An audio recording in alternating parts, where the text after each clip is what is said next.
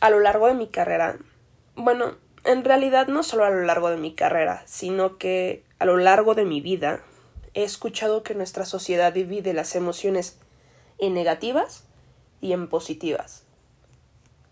De entrada me pregunto quién chingaos decidió qué emoción es negativa y qué emoción es positiva. ¿En qué se basó para clasificar las emociones en dos tipos? ¿Y qué características debe de tener una emoción para ser negativa positiva? Supongo que por negativas se refiere a todas ellas que te traen consecuencias y te hacen ser impulsivo. Pero realmente, ¿qué emoción no te trae consecuencias y qué emociones no te hacen ser impulsivo? La felicidad puede ser considerada una emoción positiva, pero también tiene sus consecuencias porque también te hace ser impulsivo. ¿Cuántas veces, bajo la dosis de la felicidad, has prometido o te has comprometido a hacer cosas que después te das cuenta que no puedes cumplir. ¿Cuántas veces la felicidad te ha hecho quedar mal? Supongo que también el término se refiere al malestar o bienestar que te produce cada emoción. Y claro, de estar triste, desilusionada y desmotivada estar feliz, claro que yo también prefiero estar feliz. Pero a pesar de eso, yo no creo que el malestar de una emoción amerite que se clasifique a nuestras emociones como negativas. Tus emociones están ahí por algo. No solo es para joder y hacer tu día muy cabrón. Están ahí por algo. Son muy beneficiosas y tienen una utilidad muy importante. El pedo está cuando no las escuchas y entonces pasan de estar por un motivo a solo estar. Pasan a ser parte de tu día a día, calan, se vuelven profundas, insanas y no sanas probablemente me crucifiquen por lo que voy a decir. Es verdad que decirle échale ganas o no te preocupes a una persona con depresión y ansiedad está muy mal, pero quitarle la responsabilidad afectiva que tiene para sí mismo, la responsabilidad de su inteligencia emocional, es muchísimo peor. Antes de que la tristeza se vuelva depresión, escucha. Antes de que el miedo se vuelva ansiedad, escucha. Antes de que el enojo se vuelva odio, escucha escucha. Si no lo haces, entonces tus emociones no son negativas, el negativo eres tú. Me da impotencia, mucha impotencia, que cada vez que hablo con alguien que está pasando por un momento complicado, por un momento que lo lastima, quizás por una relación que no es sana, la respuesta que busca es ¿cómo le hago para dejar de sentirme así? Es triste como su principal interés no es buscar trabajar para que su relación sea más sana, no es como buscar dejar esa relación que tanto daño le está haciendo, su principal interés es dejar de sentirse así, para poder continuar con la relación insana sin tener tanto pedo. La gente tiene un pensamiento mágico de lo que es la inteligencia emocional. La gente cree que si después de pasar por un momento que sí amerita estar molesta o frustrada, únicamente tiene que hacer un ejercicio de relajación y va a poder continuar con su vida. ¿Crees que el problema son tus emociones? ¿Crees que la inteligencia emocional les puede recibir mierda y no verme afectado emocionalmente? De entrada no es así. Déjame decirte que no puedes controlar de tus emociones. No puedes controlar el momento en el que tus emociones se presentan y no puedes controlar qué emoción se presenta. Lo que sí puedes controlar es el tiempo que duran tus emociones de, de manera momentánea y de manera real. Por momentánea me refiero a todas esas veces que utilizas un ejercicio de relajación y te sirve para estar más tranquilo en el momento. Eso es útil si en ese instante necesitas sí o sí estar estable para continuar no con tu vida, sino con tu día. Adelante, hazlo. El problema es que ese momento de relajación no te garantiza que el día de mañana no vayas a volver a sentirte mal. Y es 100% seguro de que vas a seguir sintiéndote mal, porque el problema continúa ahí. El ejercicio de relajación no te resuelve la vida, te resuelve el momento, pero no la vida. Si quieres controlar el tiempo que dura una emoción de manera real, tienes que resolver el problema. Y saber controlar tus emociones de manera momentánea, de manera real, sobre todo real, es inteligencia emocional. Yo honestamente prefiero mil veces a una persona con inteligencia emocional que a una persona que tiene un coeficiente intelectual muy alto, porque ese coeficiente intelectual de nada sirve si al momento de tener un conflicto no lo va a poder resolver porque su intelecto se va a ver consumido por sus emociones. Es decir, ¿de qué me sirve una persona con un IQ altísimo si al momento en el que está teniendo un problema se estresa, se presiona, tiene miedo, se frustra y todo, todo ese mar de emociones no lo dejan actuar, no lo dejan pesar. Entonces de nada le sirvió su intelecto. Prefiero mil veces a una persona con inteligencia emocional, porque la persona que sabe en ese momento controlar sus emociones, en ese momento me va a poder resolver el problema, independientemente de, de la capacidad de su IQ. Entonces, en lugar de cuestionar tus emociones, en lugar de cuestionarte a ti, cuestiona lo que te está pasando, por qué has decidido aguantar tanto, por qué tienes que continuar aguantando, por qué no has resuelto y cómo puedes resolver. Todas y cada una de tus emociones son beneficiosas y útiles. La que sea que se te venga a la mente, miedo, enojo, tristeza, hasta la frustración. Y nadie te lo ha dicho. Me voy a quedar con esa porque la frustración es la que tiene un estigma muy, muy, pero muy grande. ¿Cuántas veces no has escuchado a alguien que se burla de otra persona porque la persona está frustrada? Y nadie te lo ha dicho, pero frustrarte es lo mejor que te puede pasar en la vida. El papel de la frustración es el equivalente del dolor en el cuerpo.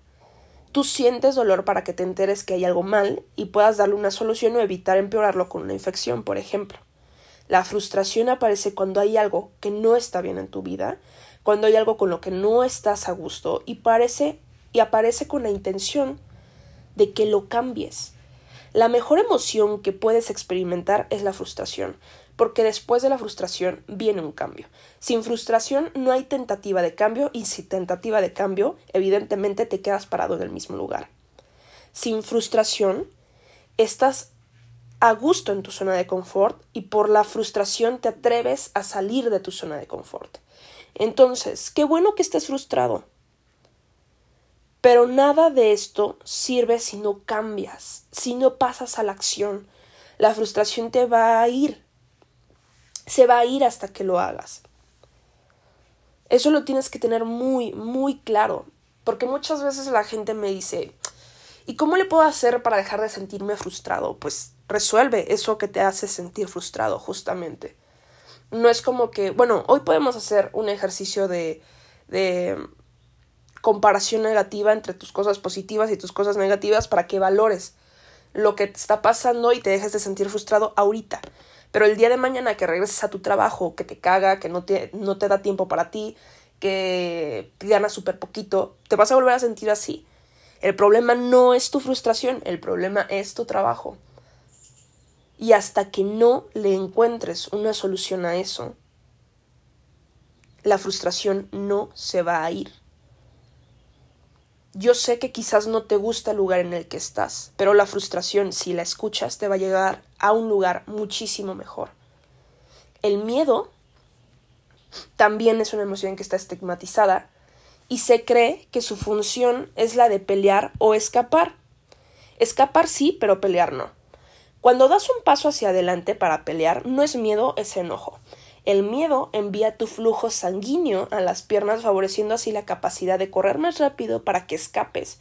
Y al mismo tiempo eso hace que te sientas frío, congelado, para favorecer el hecho de que puedas esconderte y no hagas ruido. Esa es la intención de la sensación de la parálisis que da cuando nos asustamos. Literalmente, tu cuerpo lo hace para que no hagas ruido, es decir, para que te escondas y te quedes calladito. Mientras más paralizado, menos ruido vas a hacer. El miedo aparece después de la frustración. En ese momento en el que has decidido sí escuchar a tu frustración y pasar a la acción. El miedo llega cuando vas a salir de tu zona de confort y te invaden dudas, muchísimas dudas. Está bien, tus emociones quieren protegerte, pero tienes dos caminos, el hecho de regresar y preferir quedarte en tu zona de confort y volver a sentir frustración, o bien enfrentar tu miedo y encontrarte con la emoción que está después de él, la gratificación.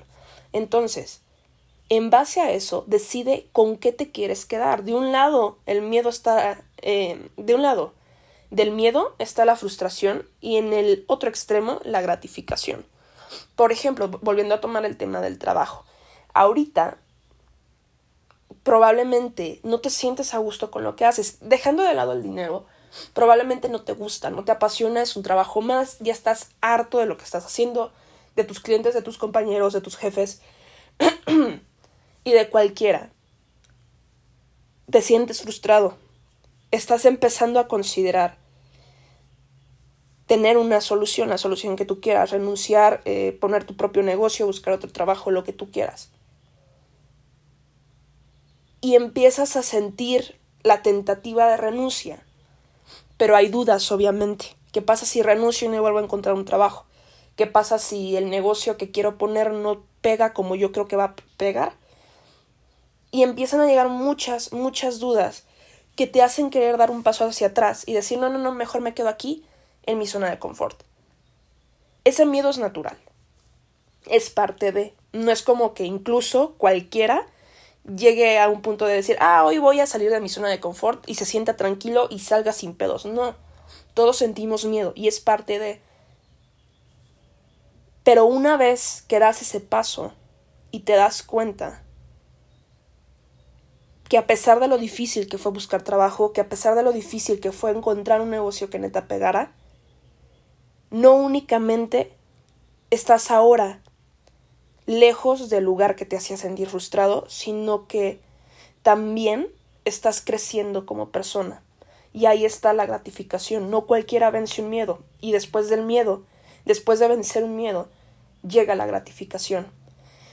Por experiencia, no como psicóloga, sino como una persona que ha sufrido de ansiedad, te digo que lo peor que puedes hacer es no enfrentar tus miedos, porque estos crecen y lo mejor que puedes hacer es enfrentarlos porque estos se hacen chicos o desaparecen y en ese punto pequeñito creces como persona y te sientes muy orgulloso de ti mismo. El enojo. Ay, el enojo. Esa emoción difícil de controlar para todos. No solo para ti o para mí, sino para todo el mundo. ¿Sabes por qué el enojo es tan difícil de controlar? Porque es la emoción más seductora que tienes en tu cerebro literalmente, cuando tu amígdala, que es la estructura límbica que regula las emociones, se enoja, tú segregas dopamina. La dopamina es mejor conocida como el neurotransmisor del placer. Entonces, ahí está la cuestión. Nos gusta enojarnos, nos gusta pelear. Cada vez que dices que no, que no es cierto, a mí no me gusta pelear, que no te gusta enojarte, lo dices por las consecuencias que hay después del enojo no por el momento en el que sientes la, la molestia. Acéptalo. A ti a tu ego les encanta pelear. Es parte del ser humano. Hay veces que es oportuno enojarte, hay veces que no. Y la clave está justamente en aprender a aprovechar tu enojo cuando es oportuno. Solo hay tres emociones que te hacen ir hacia adelante. La felicidad, el enojo y la frustración. Aprovecha eso. Por ejemplo, imaginemos que tienes una relación en la que ya no quieres estar pero no tienes ni idea de cómo decirle a tu pareja o te da miedo arrepentirte de terminar. De nuevo, la zona de confort. Ahí es un gran momento para que aproveches tu enojo. Recuerda, el enojo nos hace ir hacia adelante. Aprovecha eso. Aprovecha lo que sientes como empujón. Más bien, aprovecha lo que sientes como el empujón que necesitas para salir de esa situación. Solo te vas a atrever a dar el paso bajo la felicidad y el enojo experimentando otras emociones va a ser muy difícil que te atrevas. Por ejemplo, ¿cuántas veces has querido dejar una relación? Pero en el momento en el que tienes la tentativa de hacerlo sientes miedo. Pues que no la dejas, porque empiezas a pensar en todo lo que has pasado con esa persona, en que probablemente no encuentres a una persona que te ame como esa persona te ama. Em, empiezas a pensar en muchísimas cosas, en muchísimas y no lo haces. Pero ¿por qué no lo haces? Porque estás bajo la emoción del miedo. Pero cuando estás enojado, sí lo haces. Entonces aprovecha esa emoción para dar pasos hacia adelante. Ahora, eso es cuando es oportuno. ¿Qué pasa cuando no lo es? ¿Qué hacer para aplacar el enojo? El primer paso, fuerza de voluntad. Y tu mente, no, pues ya mamo. Yo sé que es difícil. No era lo que querías escuchar, pero es una realidad. Necesitas fuerza de voluntad para tener esos pensamientos que estás teniendo. ¿Recuerdas el podcast anterior? Bueno, si no lo has escuchado, escúchalo. Ahí te explico que el enojo se desarrolla en pensamientos y son estos pensamientos los que segregan la dopamina. Porque te encanta imaginar lo que, vas, lo que le vas a decir a tu novio cuando lo veas. Te encanta imaginarte peleando. Te encanta preparar el discurso en tu mente. Eso lo que hace es que alimenta tu enojo. Pues tienes que tener la fuerza de voluntad para detener esos pensamientos. Es decir, en el momento en el que te llega a la mente eh, el pensamiento de, de, ahorita que lo vea, le voy a decir esto, esto, esto, que cómo es posible que me haya dejado en visto, yo todo el tiempo le estoy, le estoy contestando rápido, no se vale, que no sé qué. Esos pensamientos, en cuanto te descubras teniéndolos, deténlos. Y en cuanto los detengas, viene el siguiente paso, distraerte. Yo sé que empezaste, yo sé que sabes que esto es efectivo, el distraerte. ¿Cuántas veces se te pasó el enojo porque te distrajiste y empezaste a dudar de eso que pensaste que le ibas a decir? Seguro un montón. Ah, pues, lo mismo, distráete. Ahora tercer paso, y paso de emergencia. Justifica desde la empatía. Ojo, no todo se justifica. Pero supongamos que estás enojado porque tu novia no te ha hablado en todo el día. Tú ya estás listo para pelear en cuanto la veas y en el momento en que la ves, ella te dice He tenido un muy mal día, hubo un cliente que me mantuvo ocupada y me trató pésima. Ahí te juro por mi vida que se te pasa el enojo y te vuelves la persona más comprensible del mundo. Ya sé, ya te ha pasado. Pues así se domina esta emoción. No te esperes a que alguien te dé una justificación. Justifica tú desde tu lugar y lo vas a lograr controlar. Entonces, estos son los tres pasos, pasos que tú ya has recorrido y que sabes que funcionan, porque te ha pasado. Te ha pasado que tienes esos pensamientos quizás del camino de tu escuela a tu casa, de, de tu casa a tu trabajo. Vas pensando en lo que te dijo tu pareja, en lo que vas a decirle cuando lleguen a la casa, etcétera. Llega un momento en el que te distraes con lo que sea, quizás este, escuchando música, yo qué sé, te distraes y se te pasa el enojo, ya no te sientes tan así. Y también cuando escuchas que ha tenido un mal día, te tranquilizas. Esas tres cosas literalmente ayudan a que tu enojo se detenga. El paso más difícil es el primero, tener voluntad para no alimentar tus pensamientos, tener voluntad para detenerlos. Porque de nuevo, son esos pensamientos los que son seductores. A todos nos, nos, gusta imaginar cómo hacemos sentir culpable a nuestra pareja. A todos nos gusta imaginar una pelea, a todos. Y segregas dopamina y te gusta y sientes placer. Ya después te das cuenta de las consecuencias y ahí ya no está tan chido, pero al principio, acéptalo.